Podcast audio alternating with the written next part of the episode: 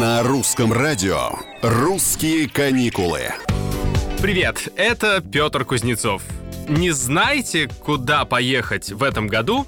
Спросите у искусственного интеллекта. Это почти как написать на бумажках названия городов, положить их в шляпу, размешать и вытащить одну. Только добавьте к этой рандомности чуточку аналитики. Итак, у нейросети спросили, где россиянину лучше отдохнуть в 2023 так и спросили. Машина при этом не стала односложно отвечать на этот вопрос, а взяла и выкатила список из 10 городов и областей и даже обоснование по лидерам полученного рейтинга. Вот что значит любить свою работу. Итак, великолепная нейродесятка выглядит следующим образом. Крым весь регион, Далее Сочи, Анапа, Геленджик, Туапсе.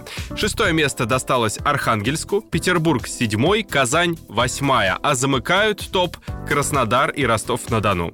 Искусственный интеллект даже развернуто пояснил, почему поставил Крым на первое место. Цитата. Это прекрасный отдых для россиян в любое время года. Власти вложили большие усилия в развитие местных курортов, улучшение условий проживания и расширение туристической инфраструктуры. Добраться до Крыма можно на машине или на поезде. Кроме того, регион предлагает множество культурных и развлекательных мероприятий, чтобы удовлетворить потребности любого путешественника. Конец цитаты. И не поспоришь. Планируйте, отдыхайте, получайте нужную порцию солнца и впечатлений и слушайте русское радио. Практика показывает, что одно другому никак не мешает. Скорее наоборот.